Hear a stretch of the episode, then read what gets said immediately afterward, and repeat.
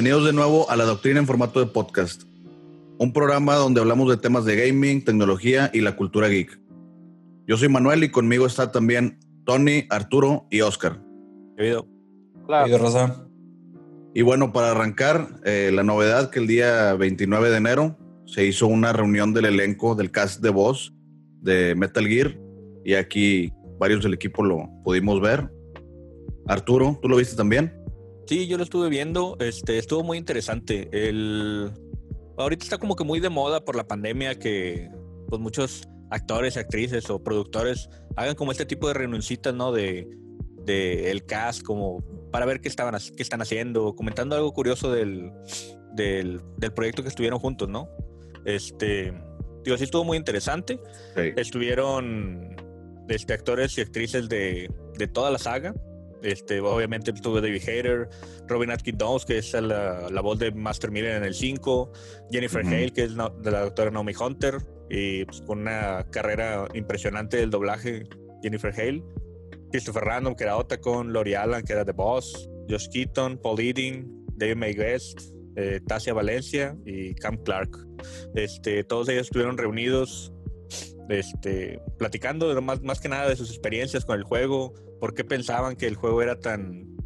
Más bien, ¿por qué pensaron que iba a ser un éxito el juego? Y cuándo se dieron cuenta que era realmente fue un éxito el juego. Oye, Arturo, perdón que interrumpa, pero no es el mismo actor de voz de Master Miller en el Metal Gear Solid 1 y en el, en el 5. No, porque en el Metal Gear 1.5 la voz de Master Miller era... La de Solid. Digo, perdón, la de Liquid. Clark, Era, sí, era Cam Clark, que es la voz de Liquid. Ok. Porque pues estaba pasando por él, ¿no? Este, ya en el Peace Walker, que fue cuando empezó a salir el personaje ahora sí original de Cass Miller o Master Miller, ya tomó el mando este Robin Atkin Dowes. Ah, qué loco.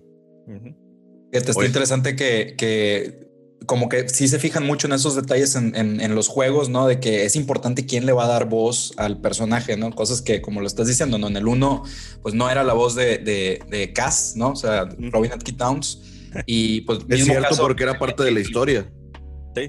De, hecho, durante la plática que estaban pasando eso, estaban como que preguntas que la gente le pasaba al moderador para que le hiciera a los actores, ¿no? Y una de las preguntas precisamente fue eso, güey. ¿Por qué Snake nunca identificó que Master Miller era Liquid, güey? Y pues la respuesta famosa de todo, ¿no? Pues era el, el caso de Clark Kent, güey. Traía lentes. Sí. No lo podía, no lo podía identificar, güey. Una excusa chafa, pero bueno. Excusa chafa. Y lo mismo también pasó en el, en el 5, ¿no? Pero más adelante platicamos un poquito de eso, que, que todo sigue en esa parte tan importante como que de la historia, de, de por qué cambian las voces entre, entre los juegos, ¿no? Sí, sí, sí. Oye, Arturo, a propósito, yo digo, yo sé que tú eres súper fan de Metal Gear, pero ¿fue con alguna intención la reunión del cast o nada más para el rebane? Sí, no, la verdad, este, todo el mundo esperaba que fuera un anuncio de un remaster o remake o algo así. Pero no, o sea, realmente nomás fue un... Vamos a juntarnos para cotorrear un ratillo, este, que nos vean los fans, agradecerles el, el apoyo, porque sí estaba muy centrado en preguntas de fans y hacer, hacer que los fans puedan este, interactuar un poco con trabajo, interactuar un poquito con ellos. este, más que nada para que vieran la gente, porque mucha gente este, a lo mejor puede decir, oye, ¿sabes qué? Me, me, gusta un chorro la voz de Nathan Drake en el Uncharted, güey. Pero pues no saben quién es Nolan North, güey. No, físicamente, o sea, si lo ven, no, no saben quién es, güey. Entonces, así como que para darle un rostro a la voz que hay en el videojuego, están padres estas reuniones. Y también para los que no son tan, tan fanáticos de la serie o que no la siguen tan de cerca, o sea, un dato interesante es que Metal Gear existe desde 1987. Ojo, o sea, tiene décadas de existir Metal Gear. Estos actores de doblaje obviamente pues no entraron desde NES porque pues, no, pues, no se pueden meter voces como tal, pero estamos hablando de actores de doblajes con mucha, mucha, mucha carrera haciendo lo que hace. Empezó en el Nintendo. Empezó en el, en el Nintendo, bueno, en el, bueno, no, en el MSX. MSX. El de Nintendo es una versión... Un port. Sí, es un port que en Kojima no tuvo nada que ver. ¿Qué, viene siendo un port? Ahí digo, discúlpenme mi ignorancia. Pues fue más que nada de que, oye, ¿sabes que este juego está pegando en Japón? Se ve chido. Vamos a hacer nuestra versión acá de Nintendo. Sí, intenta hacer lo mismo para esto. Sí, pero esta es más o menos la historia ah, y vamos a hacerlo así. Pero no, realmente ah, no es no es el mismo juego. O sea, el de MSX, el Metal Gear de MSX con el Metal Gear de Nintendo es un juego totalmente diferente. Que cabe destacar que el juego no es fácil, ¿eh? O sea, ni siquiera para un treintón panzón como nosotros, o sea, si juegas el Metal Gear, incluso el de Nintendo, o si tienes acceso al MSX, no es un juego fácil, ¿eh? O sea, pero el hecho de ser un intento no es un juego fácil. Y fíjate que desde aquel entonces ya estaba, o sea, como muy característica la, la serie de que te tienes que estar este, sordeando de tus enemigos. O sea, que no te tienen que ver. Si te ven, se empieza a sonar la alarma y te empiezan a perseguir por todos Sí. lados. Sigilo, O sea, desde el principio, así fue como se la caracterizó. esencia, ¿no? La esencia de la franquicia, el sigilo, el Sí. todo esto del espionaje. Sí, yo, yo estaba muy, muy, muy, muy chiquillo cuando, cuando jugué Metal Gear Solid y, y me desesperaba mucho al principio de eso. Pero te refieres al de PlayStation 1. No, al, al, al Metal Gear. Ándale, sí, al de PlayStation Ok. 1. Metal Gear Solid. Sí, ¿no? Ese Sí. Sí, bueno, ese, pues yo quería ir disparándole a todos, ¿no? Y, y de entrada no se podía, o sea, no, no, no, había una, una forma en la que tú pudieras llegar matando a todos los enemigos. No, bueno, a, me- a menos de que tengas la bandana, pero eso ya tenías que sacarlo. Ah, Es bueno. un desbloqueable, ¿verdad? Pero no. O sea, el- el- no era la intención del juego que. Incluso había, había ocasiones que si te descubrían, pues perdías, ¿verdad? Ujú. Sí, no, y, y hasta eso yo, yo, yo, yo sentía que como gamer, que, que otra vez yo soy muy casual en esto de, de- de los videojuegos, hasta sentía que, que, como que hasta evolucioné, crecí un poquito al, entender un juego diferente que era más de escóndete, espera que pasen y, de repente ahora sí es tiempo de, de- pelear contra el enemigo, avienta todas las, todas las armas que tienes. Me, pareció algo muy, muy innovador en, en su tiempo. Si no mal recuerdo, ese, el, el Metal Gear Solid, el primero, el de PlayStation, fue el primer juego que tuvo un, un intro cinemático. Y a partir de ahí ya muchos juegos copiaron eso y ahorita ya es como pues algo que te esperas en todos los juegos que tengan una historia complejilla, ¿verdad? De que, oye, que un intro cinemático antes no era así. Antes era el, el, el start screen y listo, ya, empezar a jugar. Ya, ya es más como que se resalta esa experiencia de que estás participando en una película, ¿no? Estás, Sí. estás en una película, ¿no? Tú eres el protagonista de esta película. ¿Y por qué creen que, que o sea, el último Metal Gear que, que salió, sin contar ahí el, la- el último lanzamiento de Konami, que no lo quiero mencionar, refiriéndome al Metal Gear Solid 5 que salió en el 2015, ¿por qué a- a- ahorita se está mencionando ya acerca de la película donde participa Oscar Isaac? O sea, ¿por qué creen que ahorita está, están con la película? Yo la neta no, no, no sé si la película va a tener que ver con Metal Gear, o sea, vaya si va a ser canon o no. Estoy Mm, súper desconectado de eso. No creo que vaya a ser canon la película. Este, de hecho, la película de Metal Gear se viene rumorando desde hace años, desde creo que desde que salió el 2. Este, pero digamos que ahorita está un poquito más formal. Este, el director este que agarró el proyecto, Jordan Bob Bob Roberts. este, el director de la de School, la de King Kong School Island. Este, Muy buena película esa, muy divertida. él, se ha- él siempre ha dicho, yo es- soy fan de Metal Gear a, a morir, güey. O sea, por esta película, o sea, yo quiero que esta sea mi mejor película, porque, o sea, me gusta mucho la serie, yo amo todos los juegos, los he jugado todos, me los he pasado, y yo quiero que esta sea mi mejor película por lo mismo. Este, Kojima está involucrado, al parecer, en el, Sí, en el guion, órale. Sí. este, y pues ya pusieron la noticia que Oscar Isaac iba a ser el, el Snake, ¿verdad? Que Ok. físicamente Ah. sí se ve muy bien. La voz, no sé cómo la vaya a hacer, porque pues, el tono de voz de Snake está medio característico. Bueno, de David Hater. Sí. Lo, Bueno. dijiste muy co- lo dijiste muy coqueto, eso que físicamente se ve bien, Arturo. no, sí queda bien. O sea, vimos ahí. O sea, a- queda, a queda, un- queda para, para el rol de, de Metal Sí, Gear. Sí, yo la verdad no que confiaba. ahí- Pero cuando pasaron un tipo ahí fotomontaje, Sí, es lo que iba a decir. ahí ya, ya fue como que sí, sí, sí. Sí, se sí queda, sí, Se, se ve bien como Solid Snake. Ahí. Oigan, y si Hideo Kojima está involucrado en, en el guion, entonces es garantía de que, de que el juego va a estar un poco confuso, ¿no? Bueno, la película. Este, Bueno, la película. pero sí, siempre. Kojima, su filosofía siempre ha sido. o sea, de confundir a la, a la audiencia, güey, hacerlos, hacerlos pensar más bien. O sea, siempre quiere poner eh, cosas en el trasfondo de que realmente el malo no era el malo malo, sino es alguien que está tras bambalinas que no se alcanza a ver. güey. O hay otras cosas. Sí, como en que medio. muchas cosas de, de política. Sí, o sea, eh, le mete mucho. Le, le piensa mucho para hacer la historia de cómo hacer que el malo realmente tenga su motivo de ser el malo. O sea, no nomás sea es, o sea, no es malo por ser malo. O sea, Sí, claro, que, que, que, podamos relacionarnos con él, que, sea un, un, un villano que, también sea de nuestros personajes favoritos. Sí, exacto. De hecho, los villanos de Metal Gear se han caracterizado por ser muy, muy, muy buenos. O sea, hay, pues, güey, el, por ejemplo, The Boss. Revolver Ocelot para mí es, ese, ese es un personajazo para sí, mí. por ejemplo, The Boss. O sea, es un personajazo de, de, de Boss. Revolver Ocelot es un personajazo. Este, la escena de muerte de Sniper Wolf, o sea, a todo el mundo le llega al, al güey, porque pues, está muy, o sea, te identificas mucho con el personaje. Muy emotivo, ¿no? Muy emotivo, güey.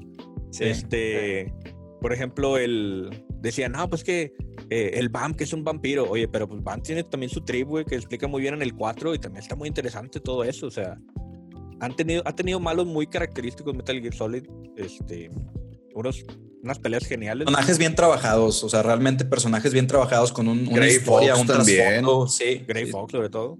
Pero sí, o sea, es como que la tendencia de Metal Gear, o sea, personajes e historia muy buena.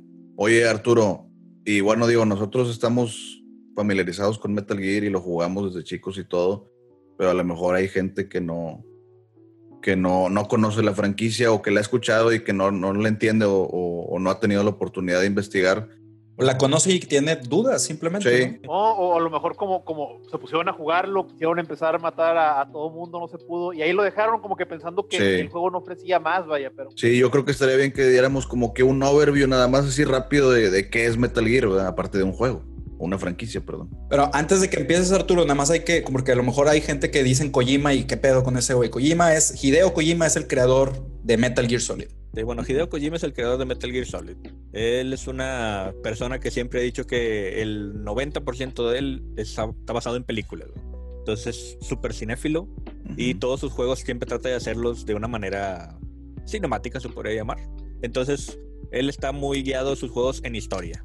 O sea, el gameplay es muy importante del juego. Generalmente el, el, que marca, el que marcaba la pauta de que es un juego de nueva generación siempre había sido el Metal Gear.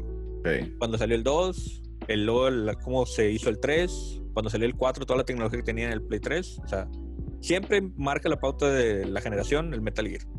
Entonces...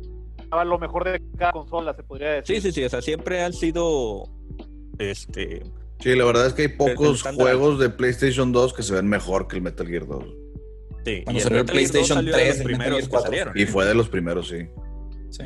Sí, para mí, honestamente, para mí, un, como que un parteaguas en gráficas, eh, así en general de videojuegos, fue cuando vi Metal Gear Solid 3, el, el Snake Eater. Incluso desde el 2, desde el 2 fue como que, ay, güey. O sea, bueno, no, es que si, si te vas también no, atrás desde el 1. por ejemplo, en, en, en, el 2 estás en un barco y en sí, pues, te puede ver desde, no todo. el mismo color muchas cosas. no, pero no, no la primera misión. nada más el, pero, la introducción. Pero, pero, en el 3 estás en la selva donde, donde hay, hay es más, ya desde, desde que te haces camuflaje, que te pones camuflaje, y, cómo se ve eso y cómo se ven las ramas de diferentes colores.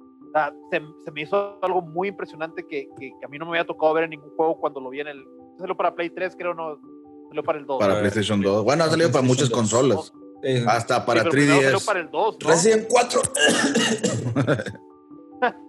bueno, pero para ponerlo en términos sencillos, este, la historia de Metal Gear, el Metal Gear es un, digamos que es una, un tanque móvil que puede lanzar armas nucleares de cualquier parte del mundo porque pues, es un, pues, tiene piernas, es como un robot, ¿no?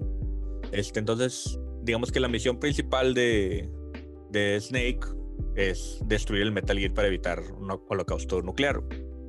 Eh, en todos los juegos, digamos que el, el, objetivo es ese, o sea, eliminar a un Metal Gear que es el, el Metal Gear actual, digamos. Este, aquí el, chiste de los Metal Gear es que precisamente te tienes que infiltrar para poder destruirlo. O sea, el chiste es que no te, no te capturen, que no te, que no te detecte el enemigo y entrar sigilosamente. en básicos términos, así es como es la serie de... Digo, la misión es de saboteador, no es acá de llegar como Metal Slug a disparar a todo. Exacto. No eres Rambo. no, Puedes hacerlo, pero ese no es el chiste del juego, ¿verdad? Sí, no, el chiste del juego es pasártelo sin que absolutamente nadie te vea. este, y cumpliendo la misión, que es lo importante. algo interesante, algo interesante Metal Gear que, me, gustaría resaltar para los que no son como que muy, eh, no están muy familiarizados o que no han jugado tantos, es que o sea, independientemente de que, por ejemplo, Metal Gear Solid 5 tenga las mejores gráficas y tenga una jugabilidad más precisa y más, o sea, eh, hablando de Metal Gear, eso no, no, muchas veces no hace que ese se convierta en tu juego favorito. Por ejemplo, en lo personal, mi juego favorito es Metal Gear Solid 3, el Snake Eater, porque la historia te llega, o sea, la historia te llega porque te llega toda la historia, desde la visión, la misión virtuosa hasta el final, te vas digiriendo la historia, vas conociendo los personajes, vas viendo cómo se desenvuelve todo, que cabe destacar que Metal Gear Solid 3, cronológicamente hablando, es el primer juego eh, en, historia, ¿no? Entonces, fíjate que si vas a empezar a jugar la, la, saga, no te recomendaría empezar con el 3. O sea, empieza con el Metal Gear Solid, el de Play 1 si quieres, para que vayas siguiendo la secuencia, o sea, el 1, 2, 3. Porque realmente, aunque sea una precuela y y salgan todos los personajes, digamos, muchos personajes que hacen referencia ahí en el 3, este, mm, no es lo mismo. Sí, no empieces a ver Star Wars en el episodio 1. Ándale, güey. Empiezas a ver Buen ejemplo. 4, 5, 6 y luego ya ves 1, 2, sí. 3. O sea, Metal Gear es una, es una franquicia con una historia tan vasta que puedes empezar desde diferentes puntos de la historia y al final de cuentas lo vas a entender. O sea, si empiezas con el 1, o, no, y a la vez no vas a entender nada. Necesitas, eh, yo creo que leer un poco más para poder entender bien la historia, pero como dice Arturo, puedes empezar desde el 1 y disfrutarlo igual y empezar como que a conocer la historia. Sí, pero sí, el, Metal Gear 3 sí es un, un juegazazazo, o sea, bueno, pero hay algo, hay algo que, que, no comentamos que sí, todos eh, los, los, juegos de Metal Gear el, el, protagonista es Snake, pero no nada más hay un Snake. Ah, sí, son varios snakes. Varios snakes. Sí. Hay cuatro, cinco snakes. Sí. A ver, vamos, vamos, a, vamos a listarlos y contamos también a. bueno, pero estás contando, estás contando uno de ellos que tiene dos nombres código. Sí, Naked Snake. Ajá. Venom Snake. Sí. Solid. Liquid. Sí. Y Solidus. Ok. sí. cinco. Bueno, y ahí traen un rollo de que hay unos que son clones, bueno, no clones, ¿verdad? Sino más bien fueron de, inseminación in vitro, algo así, ¿verdad? Sí. Este, y uno sí es clon directo, ¿no? Solidus. Sí, Liquid y Solid son clones por... El original es Naked Snake. El original es Naked, Snake. Big Boss. Big Boss, sí. Big Boss. Super spoiler. es como, es como que, que, Kojima le, le, le mete todo lo, lo que es de, los thrillers estos de espionaje, ¿no? le mete clones, le mete armas nucleares, le mete traiciones a la patria, le mete... Tiene este, muchos, muchos elementos muy interesantes la, franquicia. O sea, incluso el proyecto en sí de, los, eh, los, clones de Liquid y, de Solid, hasta tienen, tiene nombre el proyecto, ¿no? Los infantes terribles y pues, o sea, no escatiman detalles Kojima. No escatiman detalles. Es, la razón del por qué. ¿Lo puedes decir tú en francés, Tony? A ver. Yo no, yo no puedo, la verdad. Pérez. ¿Alguien, ¿Alguien quisiera No, no, yo no sé francés. De infant terrible, no, no sé. Les enfants terribles. Hola, francés. Hola, señor francés, sí, cómo no. Creo que la S es muda, eh. hasta lo estoy diciendo mal, güey. Oye, Tony se nos está yendo. Tony, ¿estás ahí? También se fue al Tonyverse. Sí, aquí ah, muy bien. Este, sí, pero o sea, eso lo de la clonación es también parte del lore de Metal Gear, güey. O sea, Naked Snake o consecuentemente Big Boss, güey. Este, él es catalogado como el mejor soldado del siglo XX, güey. O sea, no había nadie mejor que él para completar una misión. Entonces, siempre había un Metal Gear que salía y Big Boss era suficientemente capaz para destruirlo él solo. Entonces, decían, oye, necesitamos una arma mejor que Metal Gear, güey. Entonces, ¿qué mejor que Big Boss, güey? Entonces, por eso empezaron a clonarlo, güey. Este, cuentan en la historia del Metal Gear 3, que en Big Boss estaba durante unas pruebas nucleares que se hacían en, en el Pacífico en los 60, 50, no me acuerdo qué. Y a raíz de la radiación, él quedó estéril. Entonces, él no podía tener hijos. Entonces, por ah. eso dijeron, oye, pues no, no puede tener hijos, pues vamos a clonarlo. Por eso empezó el proyecto de la clonación.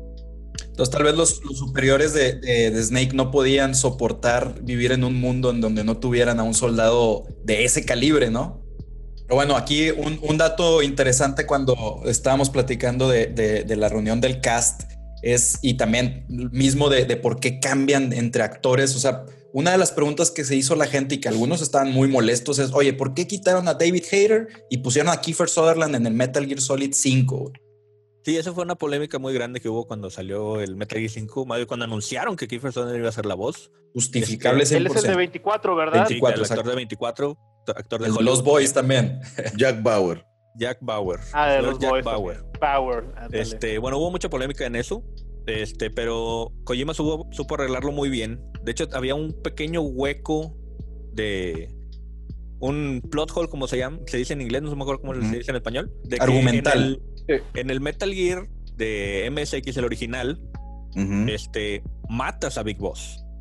Y en el Metal Gear 2, también de MSX, la, la segunda parte, vuelve a salir, siendo que ya lo habían matado. Entonces aquí explica en el Metal Gear 5, spoiler alert, pero no vale porque ya salió hace. Por favor, menciona cuántos años pasaron del Metal Gear del primero al Metal Gear 5. O sea, pues, estamos hablando que pasaron años, años de historia, fácilmente dos décadas y, todavía la historia la está conectando de, esa forma. Ajá, entonces en el Metal Gear 5 pasa una explosión en el helicóptero donde estaba Big Boss junto con otros personajes y resulta que está el Big Boss en, en coma, estuvo nueve años en coma creo que sí, nueve años o siete años en coma, no me acuerdo.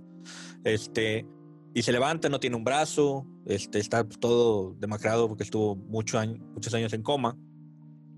Hasta y poco a poco pues vas haciéndote, o sea, lo rescatan, ya recupera su fuerza, le ponen una, una, prótesis y pues empieza a hacer sus misiones, pero realmente él no recordaba nada, tenía, él tenía amnesia.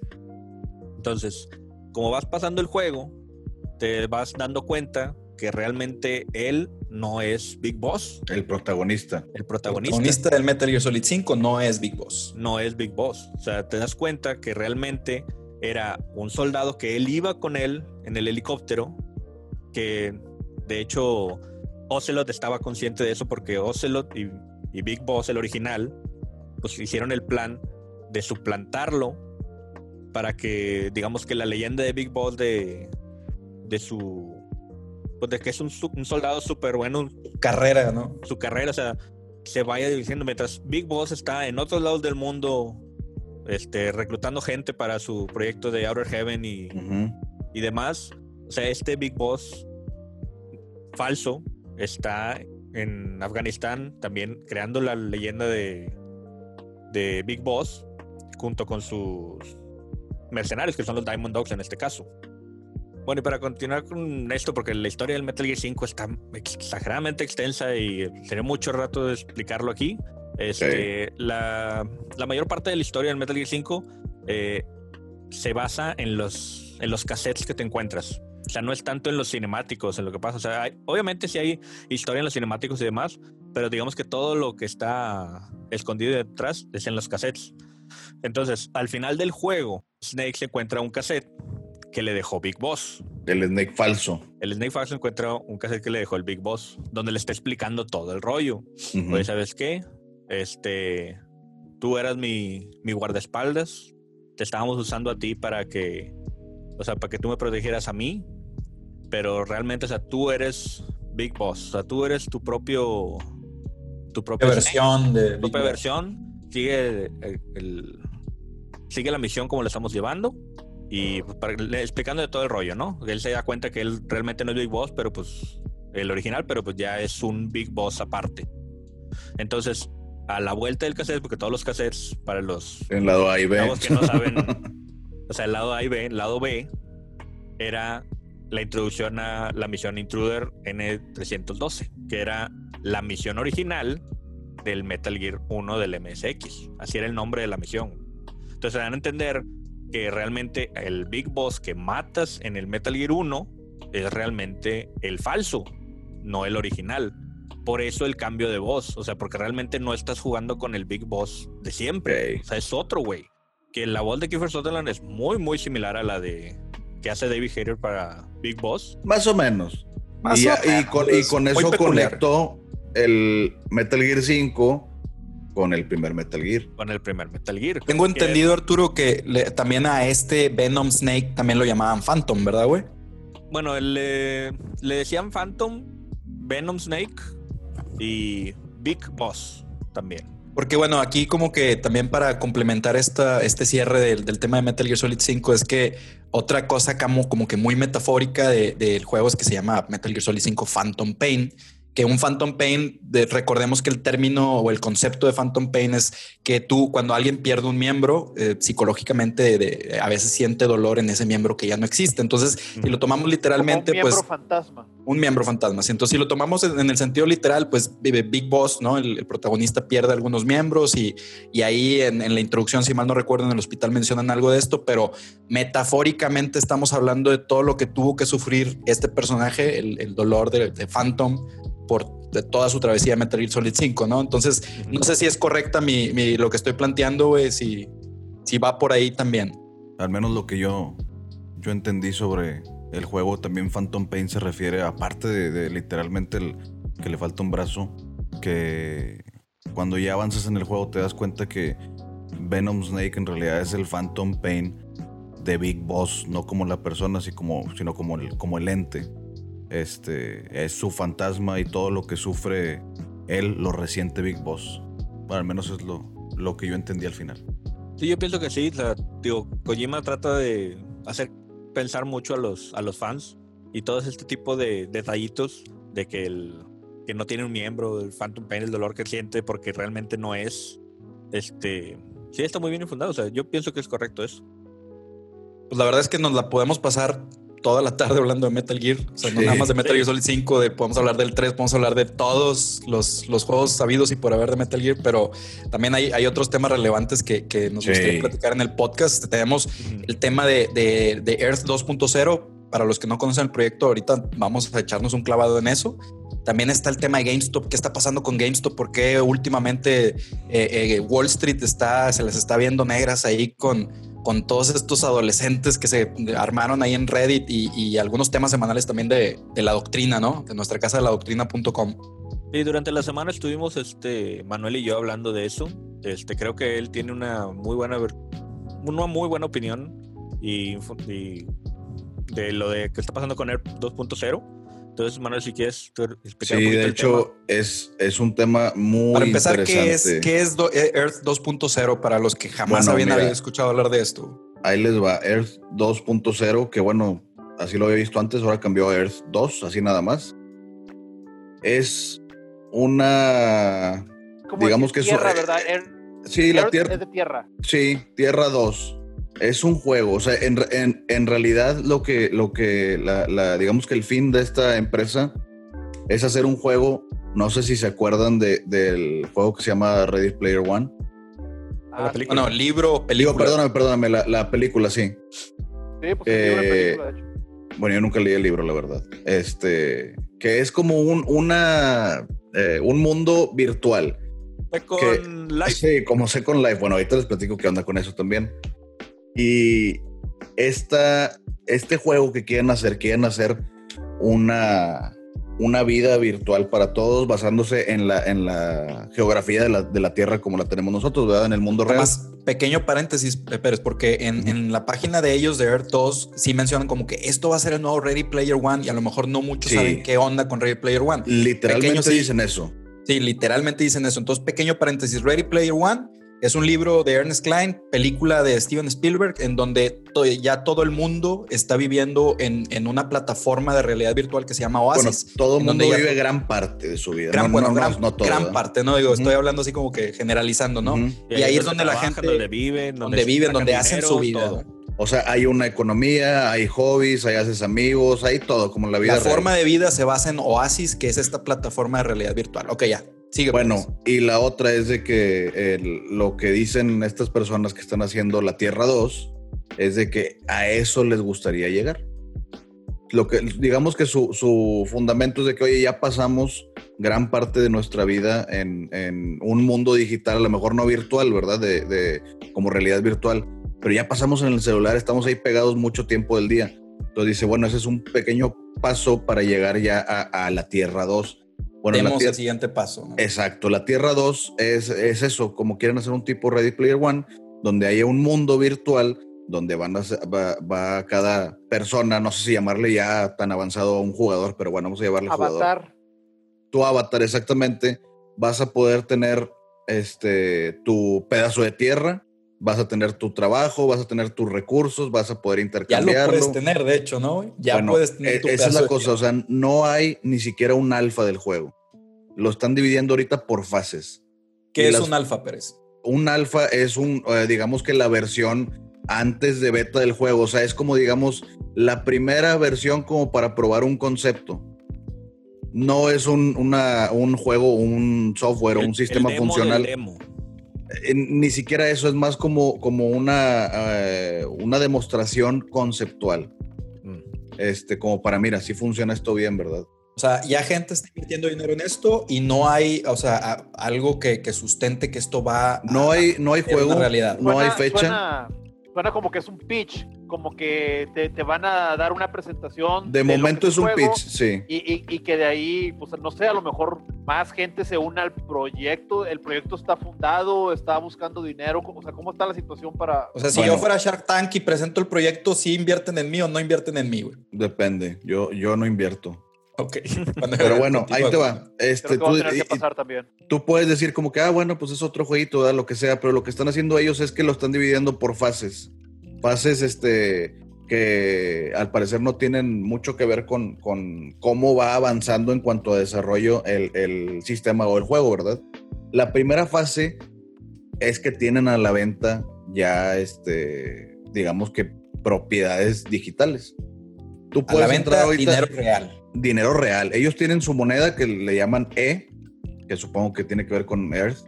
Este, y lo que tú haces es entras a la página, te metes a la sección de Marketplace y ahí compras, son literalmente celdas, tienen, haz de cuenta como si fuera un tipo Google Maps. Este, tú puedes hacerle zoom y vas a donde quieras y tú puedes comprar celdas de toda la rejilla que es el, planeta Tierra de 10 por 10 metros. Entonces, tú llegas y compras la celda que quieras, del país que quieras, de la ubicación que quieras. Tengo entendido que no puedes comprar en mar, pero bueno. Este, los precios empezaron muy baratos por celda y han estado incrementando bastante. Tengo entendido que cada celda en Estados Unidos ya cuesta hasta 30 dólares cada celda en Estados Unidos. Sí, es, una lana. Lo, eh, la verdad es que no, no, no se ve tan interesante, digamos, desde afuera el tema, pero cuando ya ves qué es lo que está pasando con esto es donde se pone interesante, porque hay gente que lo está viendo como una inversión. Tú compras una propiedad digital con la intención de hacerte millonario en un futuro. Por ejemplo, eh, me he enterado de gente de que no, me compré un, departamento en Tulum. Y en realidad, pues no estás comprando nada, ¿verdad? Estás comprando una, una un espacio. De tierra. Sí, que en realidad es de 10 por 10, pero pues bueno, son. Ah, ya, puedes llegar con tus, tías, con tus tías a decir, oye, me compré un terrenito allá en París. Sí, bueno, hay gente que ya. Pues, creo que la Torre Eiffel ya está toda comprada. Bueno, ahí hay algo todavía un poquito más interesante que es ahorita, no sé si vaya a ser así para siempre, ¿verdad? Pero ahorita están usando, si no mal recuerdo, la infraestructura de una competencia de Google Maps. Entonces, pues tú ves la Torre Eiffel, tú ves tú, incluso tu casa, tú ves, no sé, el departamento de Tulum, lo que quieras pero para la segunda fase lo que, lo que van a hacer es dejarlo planito todo. O sea, van, a quitar estructuras y todo. Y, bueno, también la otra cosa es de que estás comprando eh, tu rejilla o tu, tu celda o tus celdas en dos dimensiones, en X y Y, no hay Z, o sea, no hay volumen. Exacto. Entonces no, no, es como que vayas a comprar un, eh, un, edificio y ya puedas rentar departamentos. No, no, no. O sea, esto lo que, lo que estás haciendo es comprar un espacio definido en una esfera que, pues bueno, tiene que ver con la geografía de la Tierra, ¿verdad? Por ejemplo, cuando, cuando dices la, la, palabra inversión, a mí se me hace muy interesante, o sea, porque están, están metiéndole dinero para invertirle a, a, ese, lo que pasa, propiedad, al, al, al, juego en general. Lo que pasa es que eh, aquí está pasando algo que yo veo muy irresponsable de mucha gente. Por ejemplo, he visto que incluso han salido canales de YouTube nuevos específicamente de la Tierra 2 o de Earth 2, ¿verdad? Específicamente como para, vamos a, hacerla de inversionistas, vamos a hacernos millonarios. A mí se me hace súper irresponsable porque si tú vas a entrarle a esto con la intención de, digamos, de, hacer una inversión o sacarle lana, pues lo estás haciendo mal. Si tú vas a entrarle a esto con la intención como un tipo crowdfunding, como meterle lana a, a un proyecto con la esperanza de que el juego se libere próximamente, bueno, ya esa es otra cosa, ¿verdad? Pero hay mucha gente que está gastando un la no, no, no, no en esto. Incluso Yo escuché hace un par de días que estaban, la empresa esta de Earth 2 está teniendo ganancias, no nada más ingresos, sino ganancias de entre 1 y 3 millones de dólares al día. ¡Hala! al día. Oh, al día. y, y, todo es por este hype de compra, venta de propiedades y demás, que bueno, o sea, si ya te metes un poquito más a fondo, pues no, no, no tiene sentido. Se escucha muy padre esto de hacer dinero desde tu celular o desde tu casa, ¿verdad? En tu tiempo libre, eh, gratis o de, manera bien sencilla, pero no, no, o sea, si nos vamos a, a, términos bien básicos, vamos a decir que tu terreno cuesta, este, no sé, mil dólares. El terreno que tú compraste, de las rejillas que sean, ¿verdad? ¿Qué detiene a estas personas de en unos meses hacer un tierra 3, tierra 4? O sea, la, digamos que la devaluación del producto que tú tienes está al alcance de un control C, control V. Y es algo que se han planteado o ahorita nadie ha dicho como que, ah, pues eso podría pasar. No, ¿verdad? Porque pues obviamente están teniendo ganancias muy grandes. Yo creo que la gente, la gente que está invirtiéndole no está pensando en, esas implicaciones, porque es cierto, o sea, ¿qué detiene a los programadores? Que por cierto creo que me habías dicho, pero es que ahorita hay dos programadores, pero... bueno, eh, el equipo es actualmente creo que de 11 personas. Bueno, con un millón de dólares al día o tres millones seguramente ya se están armando un equipazo, ¿no? primeramente abogados, ¿no? Son, e, esa es otra cosa interesante porque son, es un equipo más o menos de 11 personas, de las cuales nada más dos son desarrolladores. Hay otros que son de desarrolladores de UI UX, que es para mejorar la interfaz de usuario, la experiencia. hay community managers, hay marketing y una gran parte del equipo son consejeros. Entonces, todo por encima se ve medio muy, muy escabroso. Como quién está involucrado ahí dando consejos. Bueno, esa es otra cosa que podría dar algo de peso. Uno de los consejeros de los, digamos, de los más notorios es el CEO de, bueno, el que era CEO de Oculus, que lo compró eh, Facebook, ¿verdad? el aparato de realidad virtual. Los creadores de Oculus Rift. Entonces. pero dices que principalmente la gente se está metiendo porque hay muchos influencers diciéndole que, oye, mira, bueno, ese pedo. Hay, canales de YouTube influencers diciendo eh, literalmente eso de que aquí te voy a enseñar cómo hacerte millonario con, la Tierra 2. Y no sería nada más una estrategia de los mismos, este, del equipo de Erdo, de que, oye, mira, te suelto una feria y di este rollo y jálame. Puede ser, yo, yo, yo no, no, no descarto la idea de, que haya eh, algún programa de referidos con que oye, si alguien mete lana aquí y viene referido de ti, pues a ti te doy una comisión, ¿verdad? No es eso. Sí, sí, hay, hay algo ahí involucrado con códigos de que, oye, pon mi código cuando vayas a comprar una, o sea, sí hay algo, o sea, ya tienen un sistema de bonificación, eso sí existe. Yo, yo acuerdo con, esa teoría que, que, dice Arturo. Y digo, si pudiera, si pudiera dar mi, opinión respecto al tema esto de la Tierra 2, este, me parece algo muy interesante, como, como, como un, pitch, eso como dice este, este cano de, de Char Tank, pues sí sería algo interesante que a lo mejor pues, pues gente se, pudiera meter al proyecto. Y de hecho, me suena que hay gente muy importante metida en este proyecto, gente que están haciendo muy buen trabajo para poder este, ofertar el, proyecto este y, que claramente está, funcionando. Tony, pero... te estás yendo, Tony. Ah, ¿Estás ahí? ya, ya, le, dio hipo como a Arturo en el podcast pasado. Ya, todo muy bien. Ah, Sí, pero, pero como ustedes dicen, se me hace un, proyecto un poco irresponsable porque de entrada, cuando ustedes hablaron de eso de la Tierra 2 eh, durante la semana. Bueno, el proyecto no, o sea, todo lo, digamos, lo que está de satélite alrededor de este proyecto. Exacto, me metí a investigar a, la página y empecé a ver, pues, este, pues, más que nada la, parte de las preguntas, que es lo que, lo que pues, en sí es, es a lo que voy, ¿no? Y ya de entrada se me hizo muy interesante que, dicen eso de las fases. Vamos en la fase 1, ahorita todavía no tenemos reglas, no tenemos nada, no tenemos misión, no tenemos en sí este, nada. Y lo más importante de todo es que no tienen tiempos. O sea, tú estás metiéndole lana con, con una, digamos, la, ilusión, sí, la promesa de que a lo mejor próximamente va a lanzarse el proyecto. Sí, sí, exactamente. Pues, es, un crowdfunding, o sea. Sí, bueno, no lo ponen como crowdfunding. O sea, eso sí hay que decirlo derecho, no es un crowdfunding, güey.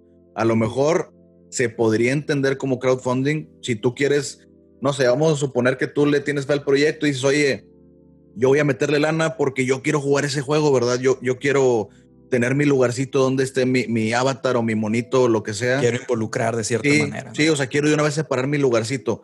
Pues va, o sea, lo estás haciendo a manera de crowdfunding, ¿verdad? Pero hay mucha gente que lo está haciendo y promocionando sobre todo a manera de inversión. Una inversión es en la vida real.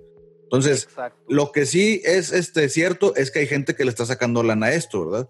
O sea, si tú estás comprando y vendiendo y ahorita está el hype de la gente de que, oye, hay que comprar un departamento en una isla paradisiaca, pues tú ya le pudiste sacar una lana, ¿verdad? Pero estás dependiendo de que alguien le esté dando valor a eso. Exactamente, de que no salga una tierra 3, una tierra 4 como, como Y otra, y otra vez, por eso comentaba, este, para mí lo, lo, lo, mejor de esto es lo, que, es lo que decía Pérez. Si lo ves como que va a ser Ready Player One, en el cual yo estoy, eh, vengo de mi día de trabajo, me conecto a mi, me supongo que va a ser el Oculus, el, aparato que voy a utilizar, este, y ya estoy en mi tierra, eh, en, en, a lo mejor en, eh, haciendo cosas de, player versus player, que va a ser parte importante de, lo que te quiero ofrecer esto de la Tierra 2, pero si lo quiero agarrar como que voy a agarrar esta tierra, pero luego vendérsela a otra persona porque agarré un pedazo del Golden Gate. Viene raíces digitales, nada, nada, nada.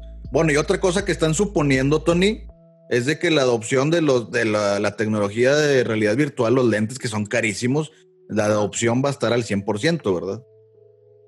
bueno, también aquí, aquí otra cosa también importante que, hay que replantearse de eso que dices de bienes raíces digital. O sea, esto ya está pasando. Si tú ya compraste un pedazo, o sea, algunos, algunos cuadritos en París y llega alguien, o sea, otro usuario como tú que diga, oye, es que yo quiero esa tierra, tú puedes revender lo que tú ya compraste y ya sacarle dinero. O sea, eso ya está pasando ahorita. Sí, sí, sí, sí. Y yo eso se lo atribuyo al hype que hay de, digamos, la, la, a lo mejor no, no, no todos son de mala fe, es de que, oye, aquí nos vamos a hacer millonarios, entonces tú cómprate esto y están promoviendo que la gente esté en la compraventa de, de literalmente registros en la base de datos, que probablemente mantener esa base de datos le, le cuesta a la compañía una, unos 20, 50 dólares al mes, ¿verdad? No estoy contando las transacciones de datos, sino nomás la, almacenarlos.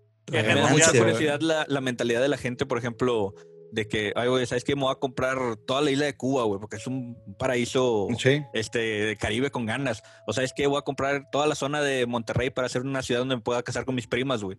O sea, el chiste, o sea, ¿cómo, cómo, o sea, vas a estar, digamos, en la isla de Cuba, ok, güey, pero vas a empezar sin nada, güey. Sí. ¿qué, vas a, ¿qué, vas a, sacar de la isla? A propósito de eso, se, se, supone, se supone que para la segunda fase van a planchar todo el planeta Tierra, ¿verdad? Va a ser una esfera. Este, Bueno, y ahí disculpen los terraplanistas, ¿verdad?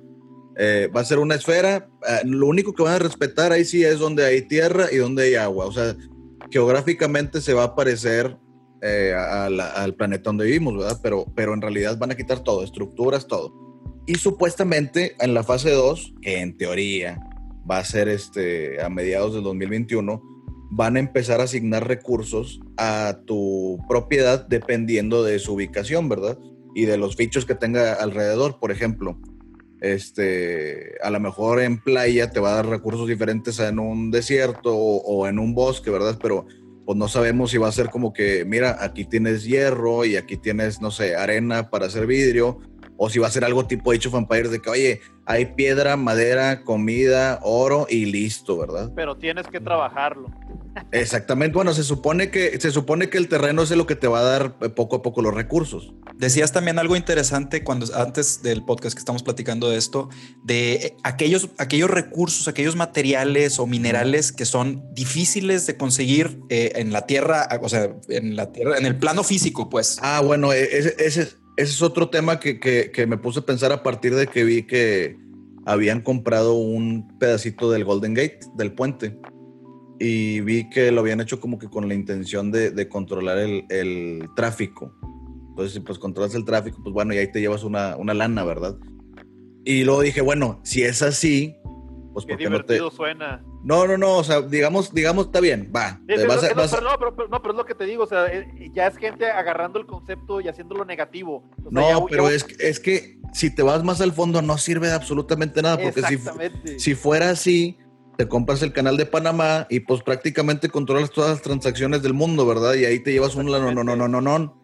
Pero estamos hablando de, de, un mundo digital que no tiene las mismas limitantes del mundo real en el que vivimos. Entonces, Exactamente, puedes volar, digo, chivas.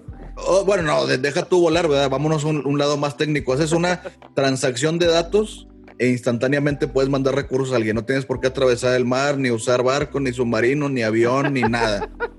Entonces, puedes, puedes hacer. Haces un virus y te copias todo. Sí, sí, sí, sí.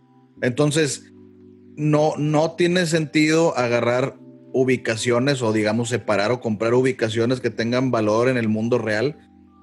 Sí, digo, eh, dejando de lado lo de inversión, ¿verdad? No, no tiene sentido eso porque digamos que el mundo digital y sobre todo este mundo digital se va a regir con otras reglas que no, no tienen nada que ver con la física del mundo real. Sí, y es y, bien importante porque todos están queriendo ahorita utilizar ese, lado capitalista de, de, inversión y sacar dinero, algo que a lo mejor no va a funcionar así. Quién sabe, a lo mejor se ganan las cosas peleando y, derrotando a tus enemigos, ni siquiera es un videojuego.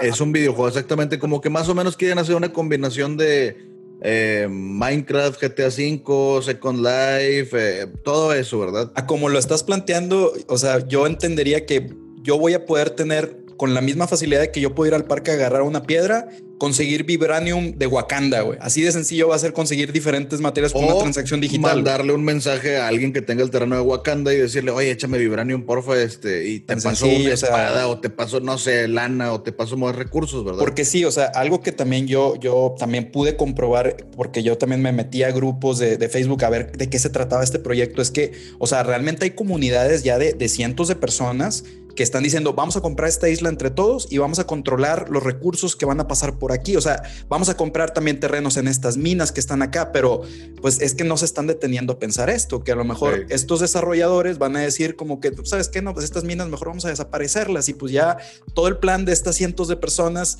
pues se vino abajo. Pero, o sea, y, con todo respeto para el equipo de desarrollo y todo lo administrativo de, de la Tierra 2, este, yo sinceramente dudo bastante que ni siquiera si se junta Apple, Google y Microsoft con todo su dinero, todos sus recursos, y sobre todo recursos humanos, desarrolladores y desarrolladoras que están pues ahí en, la friega, y todo. No creo ni siquiera que ellos tres juntos puedan hacer lo que quiere hacer Tierra 2, ni siquiera en 20 años.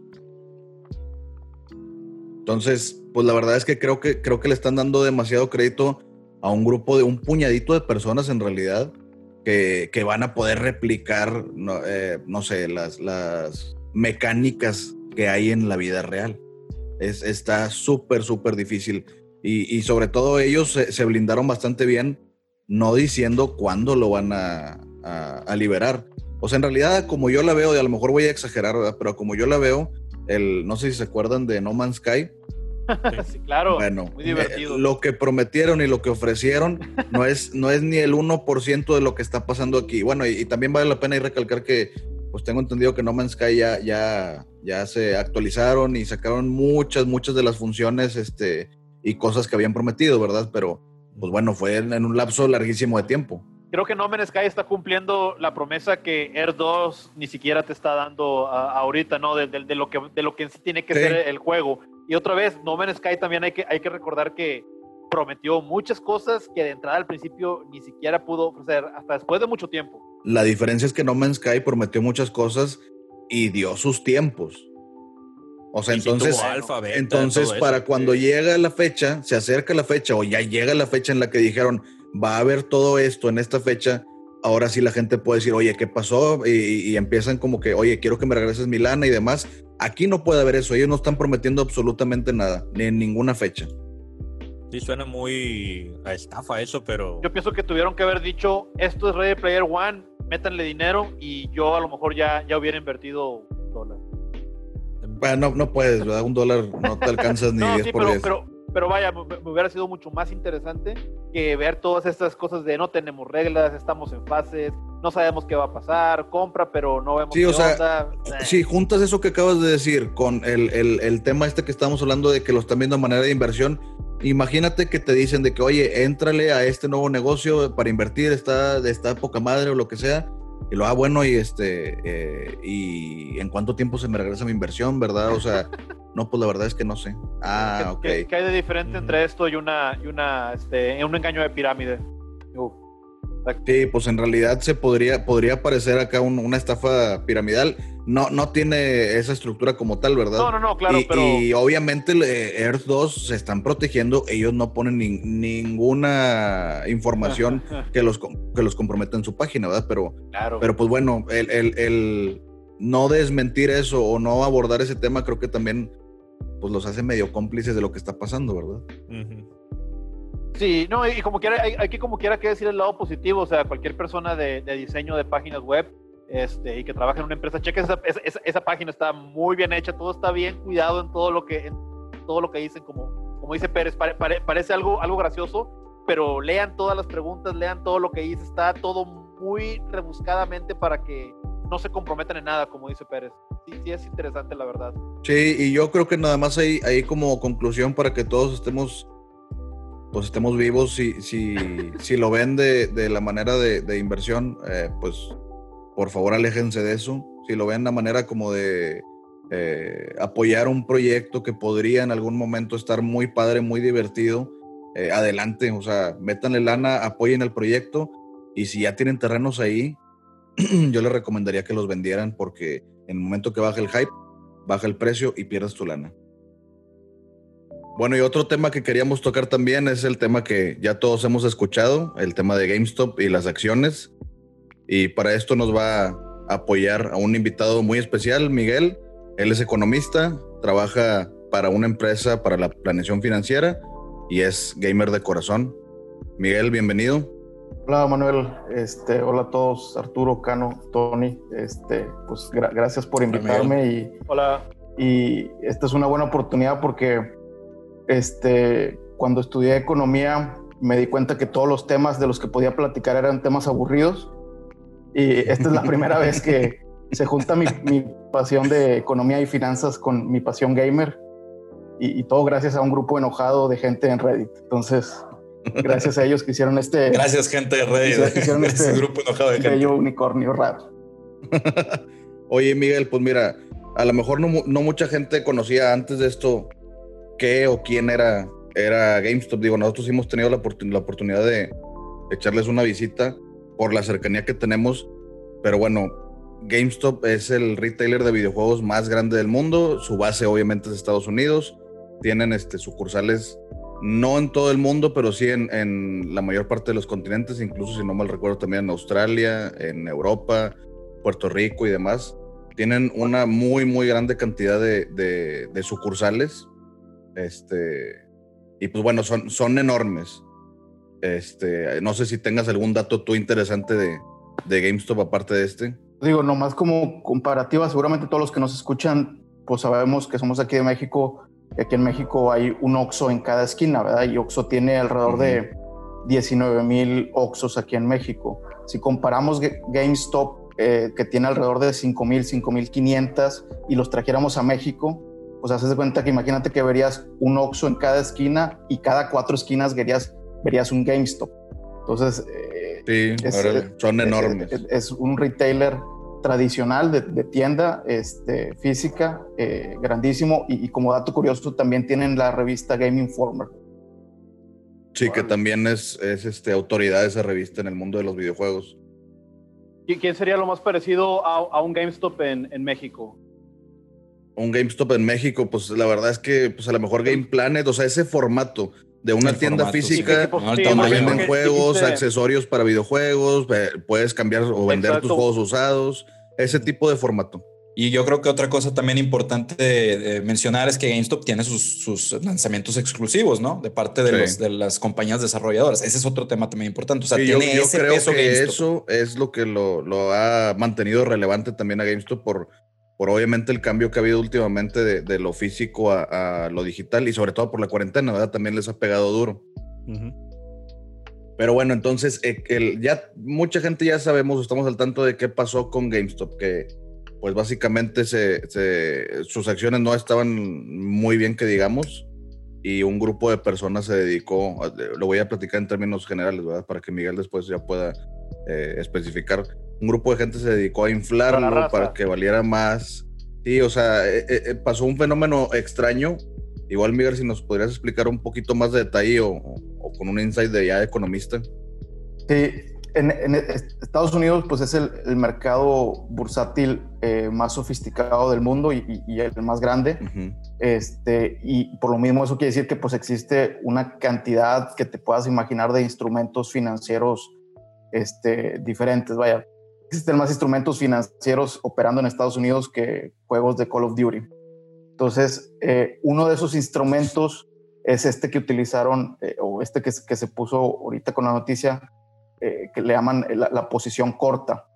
Eso básicamente lo, lo, que pasa es que, haz de cuenta que imagínate que yo soy el fondo de inversión, por ejemplo, este que le fue muy mal, al que quisieron atacar, que es Melvin Capital, y antes de que, de que, sucediera esto con lo de Reddit, este fondo pues ve las acciones de GameStop y dicen, oye, valen 20, ahorita están valuando 20 dólares cada acción.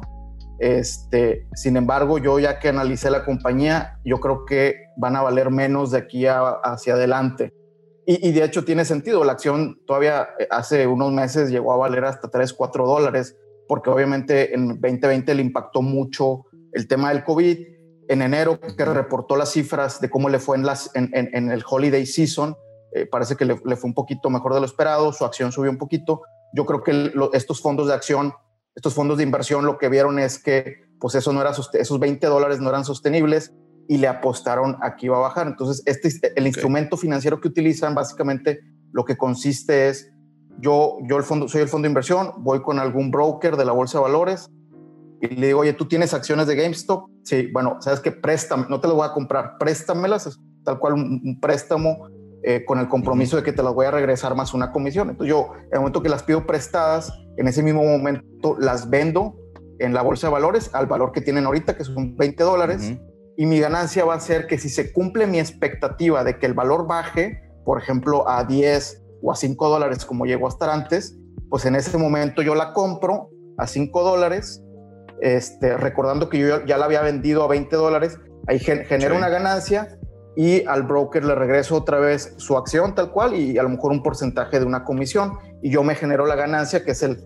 el diferencial entre que lo vendí y la compré. Haz de cuenta que esto es la parte contra, la, la, la, lógica de la bolsa de valores es normalmente compra barato y vende caro. Este instrumento lo que hace es aplicar la lógica contraria vende caro y compra, compra barato. E, eso es básicamente. O sea, Melvin Capital estaba confiando 100% en el que la acción iba a caer y por eso iba a revender y ahí se iba a llevar su ganancia. O sea, ellos tenía, estaban eh, cegados con que eso iba a suceder. Sí, y, este tipo de cosas la verdad es que las hacen todos los días con muchas empresas. Lo, único es que es, un es, es, una operación muy riesgosa porque pasa lo que pasó ahorita, que deja, por ejemplo, si tú compras una acción, la compras a 20 dólares, ¿va? Oye, lo peor que puedes pasar es que la acción se caiga y ya no valga nada y pierdes 20 dólares. Este instrumento es muy riesgoso porque tú, tú ya la vendiste y, la, y, te la tienes que entregar. Si cuando la compras vale 400 dólares, que es lo que valía hace como 3, 4 días, pues la pérdida que tú puedes infringir es mucho, mucho más de lo que originalmente era el valor de la operación.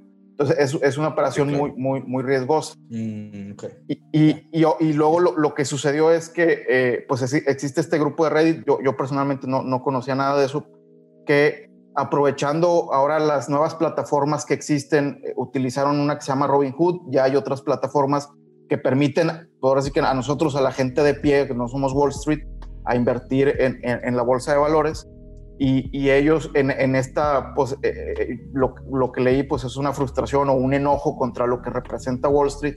Eh, decidieron, pues ahora sí que tratar de fregarse este fondo de inversión y la forma de hacerlo, pues es lo que hicieron, tal cual que empiezan a comprar estas acciones. Al comprarlas, estimulan la demanda de la acción, por lo tanto sube el precio y ya vimos lo que pasó. Pasó en cuestión de días de estar valiendo 20, 17 dólares Creo que lo máximo que llegó a valer fue en 400 y cacho y por ahí ha estado fluctuando. Todavía creo que hasta el día de ayer se estaba cotizando la acción como en, 300 Una pregunta, Miguel. ¿De qué manera se entera esta gente de Reddit que Melvin Capital estaba haciendo esta acción? O sea, ¿hubo ahí algún leak de alguien que les dijo, eh, Melvin tiene que reportar que está haciendo esta actividad? ¿De qué manera se pudieron haber enterado esta gente? O sus propias estimaciones, ¿verdad? Sí, o sea, ¿cómo, supieron y cómo, en qué momento, o sea, cómo supieron de esto y en ese momento preciso compraron acciones? Mira, hay, hay muchos o hay varios software de información financiera, los tableros de Bloomberg, que de alguna manera todo lo que pasa en la, en, la, bolsa de valores por su propia naturaleza tiene que ser público. De hecho, todas las empresas que cotizan en bolsa se les llama que se vuelven empresas públicas y, están obligadas a revelar una, sobre todo en Estados Unidos, a revelar una cantidad de información este, al, público porque pues ahora sí que cualquier, cualquiera puede ser inversionista. Entonces los inversionistas tienen que estar eh, bien informados de todo lo que le pasa a la empresa. Y existen software de, por ejemplo, los tableros estos de Bloomberg que cualquier inversionista los, los utiliza. Son los típicos software que tienen como sus tres, cuatro pantallas y, y ahí te está informando todo lo que pasó. Entonces, todo lo que está pasando en el mercado de valores. Entonces, ahí tú te puedes dar cuenta cuando hay una tendencia en una acción a la baja, a la alza, puedes ver quién está invirtiendo, etcétera. desconozco el detalle exacto, lo que sí es que pues sí existen paquetes de información que de alguna manera están monitoreando todo lo que está pasando en los mercados financieros, sobre todo con, con, empresas públicas, pero es, es, lo actual, ¿verdad? O sea, no es, no es como, oye, estas son las proyecciones, ¿no? O sea, cada quien hace sus propias proyecciones. O tienes algún leak de información. Sí, no, y de, de, hecho, en estos mismos software siempre se está publicando la opinión de analistas. Siempre hay una, tú, por ejemplo, tú pones una acción, la de Tesla, y siempre te da un, un, overview de lo que está pasando y, y te pone un, un listado de siete, ocho analistas eh, y, te dan lo que... Como expertos. Sí, los expertos, y, te da lo que están opinando, si la acción está sobrevalada, subvaluada. Entonces, la verdad es que sobre eso hay una, un mundo de información, ¿verdad? Ok. Oye, Miguel, otra duda que a lo mejor todo el mundo tenemos. O sea, esta, digamos, el incremento de la, de la acción de GameStop, ¿le afecta para bien o para mal a GameStop? Mira, yo, yo pensaría que desde un punto de vista financiero, no tiene mucho impacto porque la, acción ahorita pues está valiendo a lo mejor 300 y cacho dólares. Si multiplicas el número de acciones por su valor, pues te da el valor de la empresa. Entonces, la empresa, cuando, cuando su acción valía 20 dólares, pues la empresa valía como 2 billones de dólares. Ahorita la empresa tiene un valor de mercado como de 24 billones de dólares. Pero ese valor realmente no se ve reflejado en que la empresa ahorita esté recibiendo más o menos lana. Eh, ¿Por qué? Porque la, empresa, todas estas acciones son, eh, esta compra y venta de acciones se está dando ya en el, en el mercado entre inversionistas privados que compran y la venden las acciones. La, empresa no, digamos que ellos no están recibiendo una capitalización propia de esto. Lo que sí te puede seguramente, oye, cualquier empleado o los direct en, Estados Unidos es muy común que a los, a los directivos de las empresas les compensen con paquetes de opciones. Pues ahorita lo, pues lo que va a pasar es que el valor del portafolio de ellos pues vale mucho más, ¿verdad? Porque las acciones valen mucho más. Pero realmente salvo que tú tengas acciones que las hayas comprado baratas y ahorita las quieras vender, capitalizas una ganancia. Fuera de eso, realmente es dinero ahorita que todavía está, digamos. o sea, ellos no perciben nada en el día a día. No, yo eh, eh, en, ese estricto sentido no hay una ganancia como tal. En otro sentido, quizás que pudiera ser positivo, creo que pone a GameStop en, de alguna manera a, pues a la vista pública, al ojo público. Creo que eso es interesante porque GameStop ha estado anunciando toda una serie de estrategias ah, desde antes de esto, para modernizar eh, su, su, formato, etcétera. Entonces creo que eso quizás el que esté en, en, en, el, en el, ojo público le pudiera ayudar un poquito, siempre que ellos aprovechen este momento para, para pues, volverse más relevantes, ¿verdad?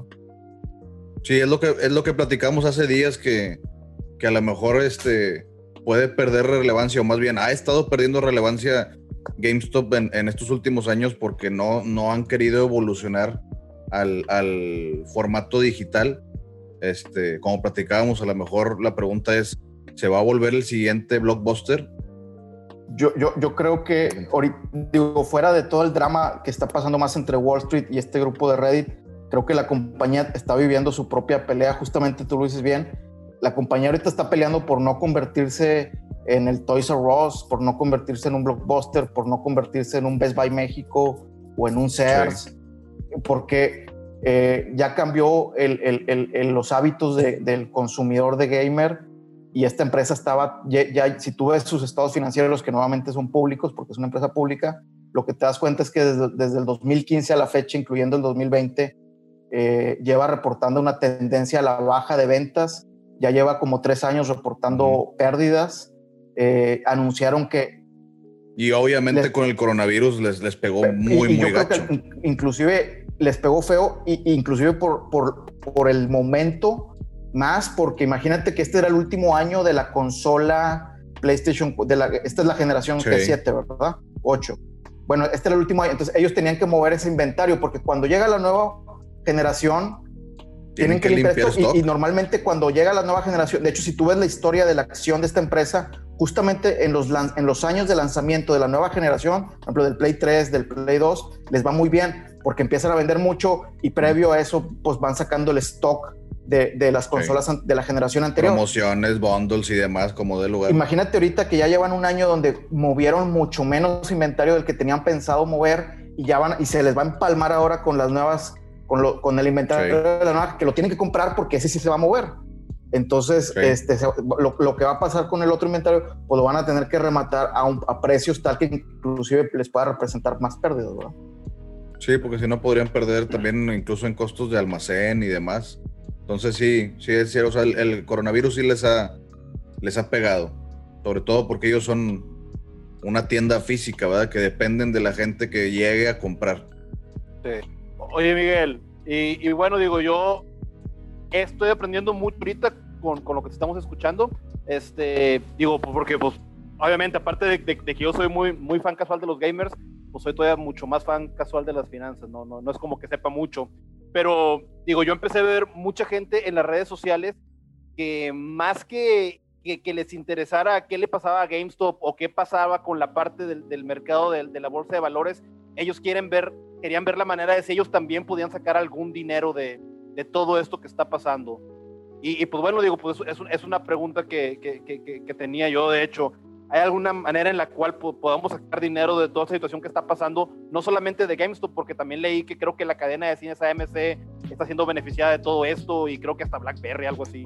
Sí, de, hecho, GameStop fue, fue la empresa eh, donde mayor se, vio reflejado eh, las acciones de toda esta gente de Reddit se reflejaron más en GameStop, pero también, como dijiste tú, a, estos, a esta cadena de cines que también está, eh, le está yendo muy mal a, BlackBerry, a Nokia. Hay un, todavía en, Estados Unidos opera un fondo de inversión donde están los activos que quedaron residuales de Blockbuster. Bueno, a ellos también subió, o sea, creo, que también a, la empresa de Tutsi, Tutsi Roll. O sea, todas estas, eh, como que se convirtió en un meme, porque todas estas empresas, vaya, para, que para efectos de Wall Street están muertas, pues este grupo decidió invertir en ellas y, y, de alguna manera que eso le afectara a, estos fondos de inversión.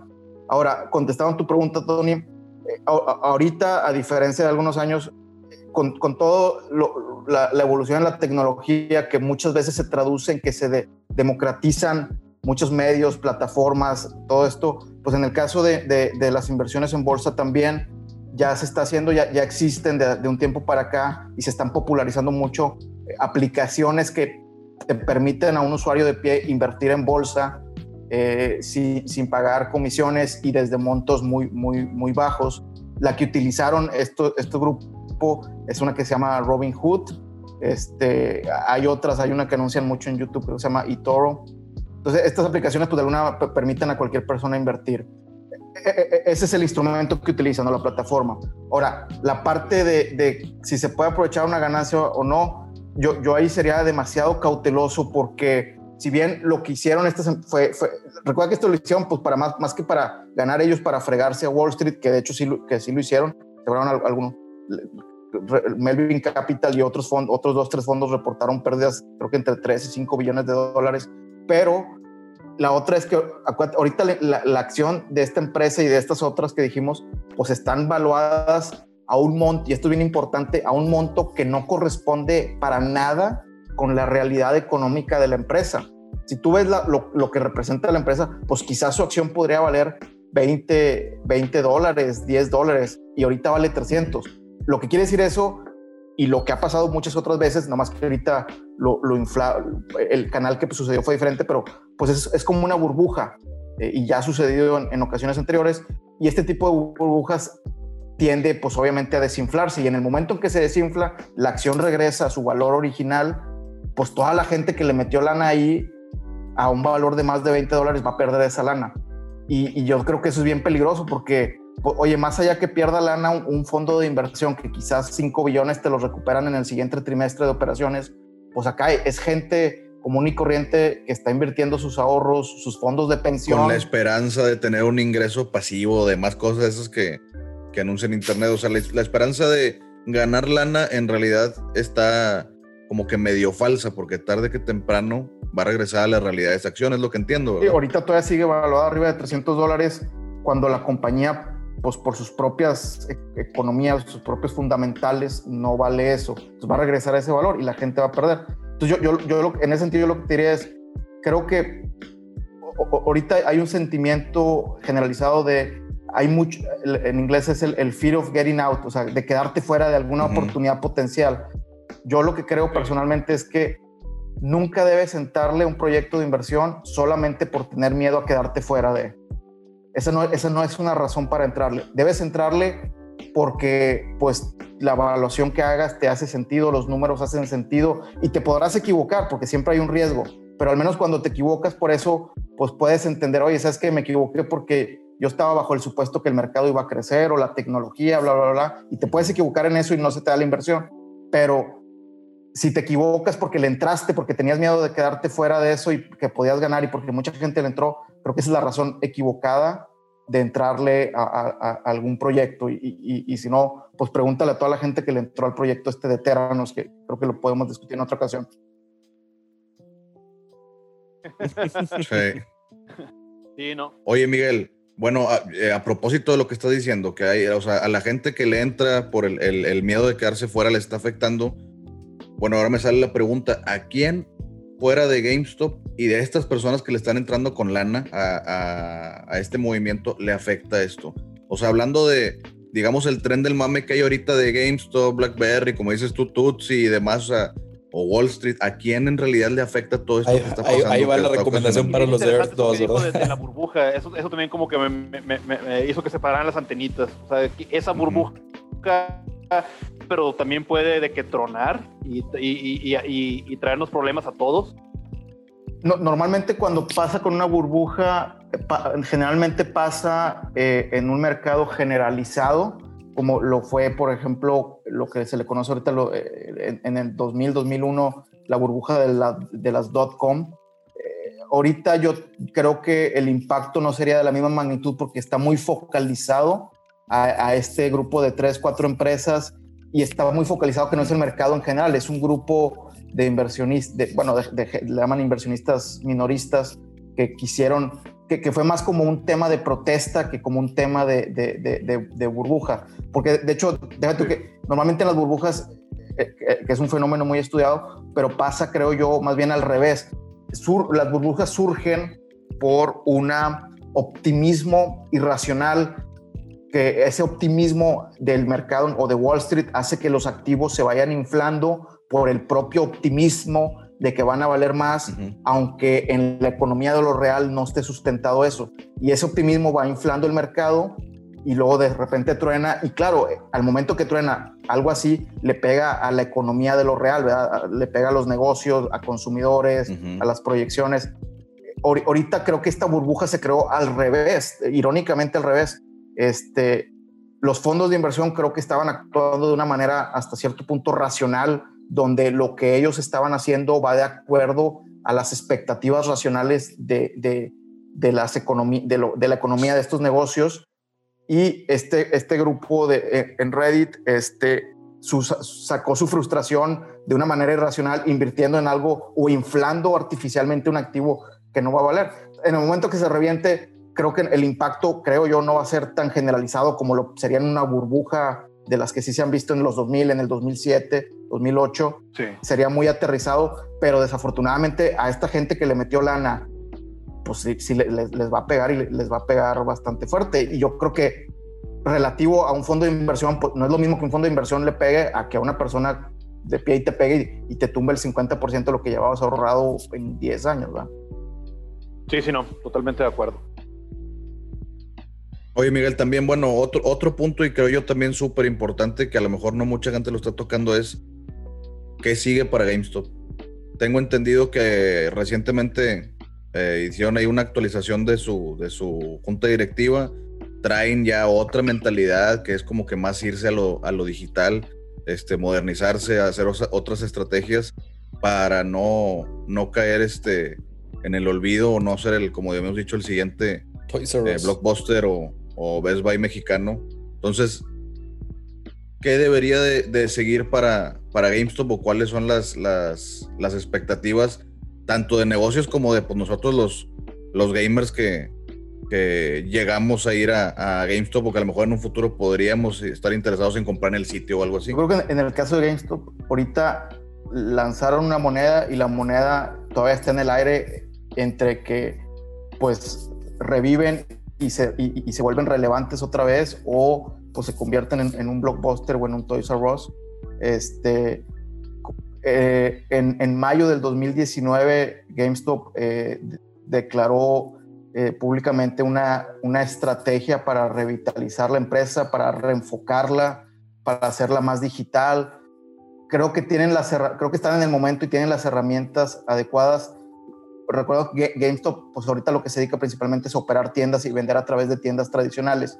Lo que tiene a su favor es que el 100% de estas 5.000 tiendas que tienen son arrendadas, no, no son propias, y eso le da flexibilidad y aparte son arrendamientos de muy corto plazo. De hecho, creo que más del 85% vencen antes del 2022. Entonces eso le da bastante flexibilidad para poder seguir una estrategia de ir desconcentrando estaciones. O sea, por darte un ejemplo, oye, si en Laredo tenían cinco, pues quizás de esas cinco ahorita ya nada más son rentables dos y a lo mejor nomás dejas una. Entonces ir de, irse desconcentrando del espacio físico y concentrándose en la parte digital. Dejar que pase el contrato y listo. Sí, ellos tendrán que ir evaluando cuáles dejar, cuáles cerrar y sobre todo enfocándose a volverse relevantes en la parte digital. Ahorita lo dijiste tú y eso, es bien importante. muchas, todas las empresas que pasan por esto, siempre hay un punto donde declaran una estrategia de cambio. Por una cosa es que la declaren y otra cosa es que la, que la hagan. Y es bien difícil cuando tú tienes un equipo directivo con un enfoque tradicional hacer esos cambios, porque típicamente se termina convirtiendo para ellos, ah, este es un proyecto de TI, de digitalización, en lugar de que sea realmente cambiar la empresa de fondo. Y ahorita dijiste algo bien importante, esta empresa ahora en, enero metió a su consejo de administración a, tres personas eh, que vienen de ambientes 100% eh, digitales, de, que han sido muy exitosos en el e-commerce. Y creo que eso es, habla de que en verdad quieren implementar una, un cambio estructural, no, no un cambio de un proyectito de ah, hagamos una página de internet bonita, no, un verdadero cambio. Básicamente, o muere, ¿no? Y yo, yo creo que en el caso de GameStop, ahorita eh, sería muy difícil apostarle a qué va a pasar, pero creo que están tomando los pasos adecuados y, y, la moneda está en el aire. Yo personalmente como gamer sí me gustaría ver que GameStop fuera un caso exitoso de una empresa tradicional que logra adaptarse a los nuevos hábitos de consumo. A mí personalmente sí, me gustaría verlo como un caso exitoso y quizás pues que se vuelva también relevante para, para el mercado acá en México.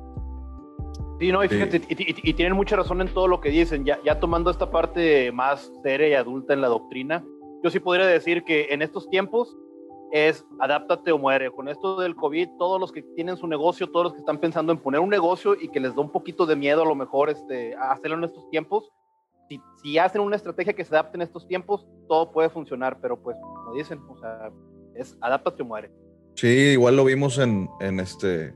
De hecho, hay, un, hay una nota en el sitio que habla de la nueva estrategia de Walmart, porque pues como todos sabemos, Amazon se está comiendo a muchos negocios, ah, muchísimos negocios, y pareciera ser que, que, Walmart va a implementar ya un, un nuevo programa para hacerle competencia a Amazon, pues habrá que ver qué onda con eso, porque pues definitivamente es, si bien es un canal de distribución muy, muy padre para muchas este, empresas y personas también, pues también representa una competencia y sobre todo, por ejemplo, para alguien como GameStop que hasta, digamos, el año pasado, este, no, no, su fuerte no era lo del e-commerce, era llegar a pie y comprar.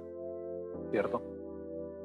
Sí, tienes mucha razón. Y si es cierto, bueno, eso, eso de, de, Walmart, pues la verdad, este, si alguien le puede hacer un frente a Amazon, pues es Walmart. Es muy conocido allá en Gringolandia y pues, aquí en México. Sí, una de las, de las cosas que yo estaba investigando es que o sea, como que la, idea que tenían es, y Walmart también tiene miles y miles de tiendas en Estados Unidos, que bueno, si, si bien las, las han estado cerrando, pero tienen miles y miles de tiendas que como que su pensamiento es, oye, tenemos prácticamente almacenes a lo largo y ancho de Estados Unidos, como para tener un, un, este, un plan de logística muy, muy completo. Pero bueno, ese es otro, otro tema que también tiene que ver con e-commerce, ¿verdad? Este... ¿Cómo, perdón? Tony, ¿te vas? Tony, Tony. Otro tema. lo perdimos. Otro tema que yo he escuchado mucho ahora en los medios, que no sé, es relacionado con ese tema de GameStop, es, bueno, y, esto qué precedente sienta hacia adelante, ¿verdad? O sea, esto que nunca había ocurrido, que pues los inversionistas de pie de alguna manera se manifiesten de esta manera y le den en la torre a, Wall Street, ¿qué, ¿qué, precedente sienta? Pues por ejemplo, se podría, yo, yo he escuchado ahí comentarios de que se podría interpretar como manipulación de mercado, este, como que ahí entra algún tecnicismo, pero como que eh, Wall Street o el mercado se puede manipular, es ilegal manipular el mercado siempre y cuando no seas Wall Street, ¿verdad? Entonces, este, como que no les gusta que juegues el jueguito que ellos juegan. Y yo creo que de ahí también viene el, descontento. Exacto, sí. O sea, ¿por qué tú sí y yo no, verdad? Nos están este ganando porque se saben las reglas. sí. Y luego, ¿cuál es el, el precedente que, se, de que sienta Oye, pues, o sea, ¿qué, cuál es el límite de, estas personas? Y no me refiero específicamente a un grupo de personas, sino, o sea, ¿cuál es el límite de personas que tengan este pensamiento de como de el enojo con, con cómo se maneja la economía? Y si eso va, va, a lo mejor ahorita no nos afecta a nosotros, al público en general, pero nos va a afectar a todos en algún momento donde mucha gente se ponga de acuerdo para pues, subirse al tren del mame y que cada empresa sea un vagón de ese tren o nada más es una eh, casos aislados de, eh, no sé, alguna rebelioncilla. Es, esa es mi duda. O sea, yo no sé qué presente pueda, pueda tener en todo lo demás, pero lo que sí me queda claro es que gracias a esto mucha más gente va a poder, este, va a estar al tanto de inversiones en la bolsa y va a poder meter mano en eso y va a poder tener este, actividad en... en y no, definitivamente también eh, eh, este hecho, eh, el hecho de que pues, te están remarcando mucho que esta gente de Reddit en su mayoría pues e, es, gente que, que, no son mayores de 30 años. Entonces, como dices, o sea, e, este hecho va a llamar mucho la atención y probablemente pueda dar pie a que más gente se interese en, en la bolsa en sí, en saber que existen aplicaciones totalmente amigables donde ellos pueden invertir en acciones, en, criptomonedas, en muchas cosas. Y quién sabe, o sea, a lo mejor eh, eh, este hecho pueda pasar a, representar un, cambio en la mentalidad de mucha gente en, el sentido de que pues pueden sacar dinero por otros medios, ¿no? O cuando menos tener una, una mejor educación financiera, ¿verdad? Eso, también está está súper padre que, que, ya esté en la conciencia de la gente de, oye, existe esto, existen estos mecanismos. Entonces, yo creo que cuando menos va a ser eso. E, eso que, y también quizás eso se pueda traducir en, en que son nuevos formatos de protesta, ¿verdad? Porque, digo, gente contra Wall Street, ya, es que antes existía el movimiento este de Occupy Wall Street, etcétera, y hay un... Manifestaciones. Y, hay mucho descontento, sobre todo en tiempos, de, en tiempos de crisis económica. Entonces, creo, creo que también un precedente, por ahí lo mencionaste entre palabras, pero creo que un precedente que menciona que, que surge esto es nuevas formas y formatos de, protestar y, manifestar la frustración, ¿verdad? Este no había pasado y, es la novedad de esto. Y no, sé qué tanto se puede reproducir porque pues definitivamente va a haber gente que pierda dinero. En una protesta, pues, típicamente la gente manifiesta su descontento invirtiendo tiempo y energía. Aquí quizás no estás invirtiendo tanto tiempo y energía, pero estás invirtiendo mucho dinero. Entonces, no, sé qué tan replicable sea, lo que sí sea. Con un alto riesgo. Con un altísimo riesgo no sé qué tan, qué tan replicable sea eso, es muy difícil saberlo, pero quizás lo que sí va a, dejar, que va a quedar en el colectivo de la gente es pues nuevas formas muy ingeniosas e inteligentes de, de protestar, de manifestar tu enojo y donde pues le pegues ahora sí en las costillas, a, en este caso a Wall Street. Sí, y si yo, yo opino que si llegan a sacar algún mecanismo para contrarrestar eso, va a salir una nueva forma de protesta. O sea, eso me queda clarísimo. Bueno, Miguel, este, pues te agradecemos bastante que, nos hayas explicado estos temas que tienen que ver con, con GameStop. Te invitamos a que te quedes este, hasta el final del programa y de nuevo muchas gracias de parte de todo el equipo. Sí, honestamente sí, sí me sirvió mucho. Eh, aprendí muchas cosas, se me esclarecieron muchas dudas que tenía porque pues obviamente nada más me basaba por puras cosas que veía en redes sociales y, pues no creo que sea la mejor manera de, de aprender algo. Y Miguel, muchas gracias. Pues no, gracias a ustedes. Este, yo creo que el, el, tema pudiera dar más para hablar. Creo que conviene seguir viendo cómo evoluciona y, y, quizás ver también qué, qué piensa la, la, la, audiencia. Sigamos hablando de, de, de, temas de gamers eh, interesantes. Les agradezco mucho. Gracias, Miguel. Bueno, ya pasando a otros temas, ¿qué, qué otros hay, Oscar? Pues como saben, en nuestra casa de la doctrina.com semanalmente sacamos eh, por ahí artículos. Algunos son artículos fijos semanales, por ejemplo, el tocadiscos, eh, entre otros artículos que van desde, eh, desde noticias que a lo mejor salieron tiempo, hace un, buen tiempo, pero todavía como que sigue estando dentro de, de nuestros corazones. Y otros que sí son pues relevantes de la semana, ¿no? Por ejemplo, algo que procuramos hacer mucho con los artículos del tocadisco que salen todos los viernes es darles esa, ese momento de, tranquilidad, ese momento de relax donde se pueden poner sus audífonos, donde pueden escuchar un buen soundtrack. Procuramos siempre poner soundtracks de videojuegos, de la cultura geek. Por ejemplo, el de esta semana eh, corresponde a Cowboy Vivo. Para aquellos que, no conocen Cowboy Vivo, en su mayoría Cowboy Vivo está conformado por jazz, por ahí hay algunos toques de samba, hay algunos toques de otros géneros que también son, son muy divertidos de escuchar. También si estás trabajando te puedes liberar de un ratito de estrés. Em, entre otros temas también, pues eh, tocamos ligeramente por ahí un tema de, lo que está también sucediendo eh, recientemente entre lo que es de WhatsApp y lo que es de Telegram. Hay mucha gente que, si se habrán dado cuenta, se está moviendo de WhatsApp hacia Telegram. Hay mucha gente que no sabe por qué está sucediendo esto. Eh, pero bueno, para así rápidamente, pues está entrando en vigor por ahí un, nuevo tema de términos y condiciones que está implementando Facebook, que Facebook recordemos que es, es dueño, es amo y señor de WhatsApp. Eh, estos términos y condiciones se supuestamente iban a entrar en vigor el 8 de febrero, la fecha cambió, van a entrar ahora el 15 de mayo. Y pues bueno, tocamos los detalles un poquito más a fondo por ahí en, en el artículo. Yo creo, Oscar, que un, que un este, hay un, nomás un comentario para un pequeño resumen, es que hay gente que por miedo a, que se vulnere su privacidad, pues están cambiándose a Telegram o cuando menos explorando, ¿verdad? A ver si les gusta el, la aplicación.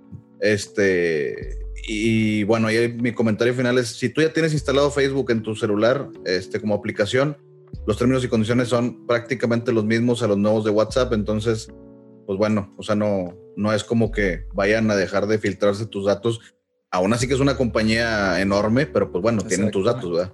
Sí, y, bueno, también otra cosa que es importante aclarar es que, o sea, tus conversaciones no se van a hacer públicas, siguen estando cifradas de extremo a extremo, son otras, otros datos los que se van a dar a conocer, digamos, con fines comerciales, con este nuevo acuerdo de términos, bueno, estos nuevos términos y condiciones que va. Guiño, guiño. Guiño, guiño, guiño. El señor Mark siempre, Siempre es bien sabido y de hecho vienen sus términos y condiciones que tu información va a ser este, utilizada con fines de lucro.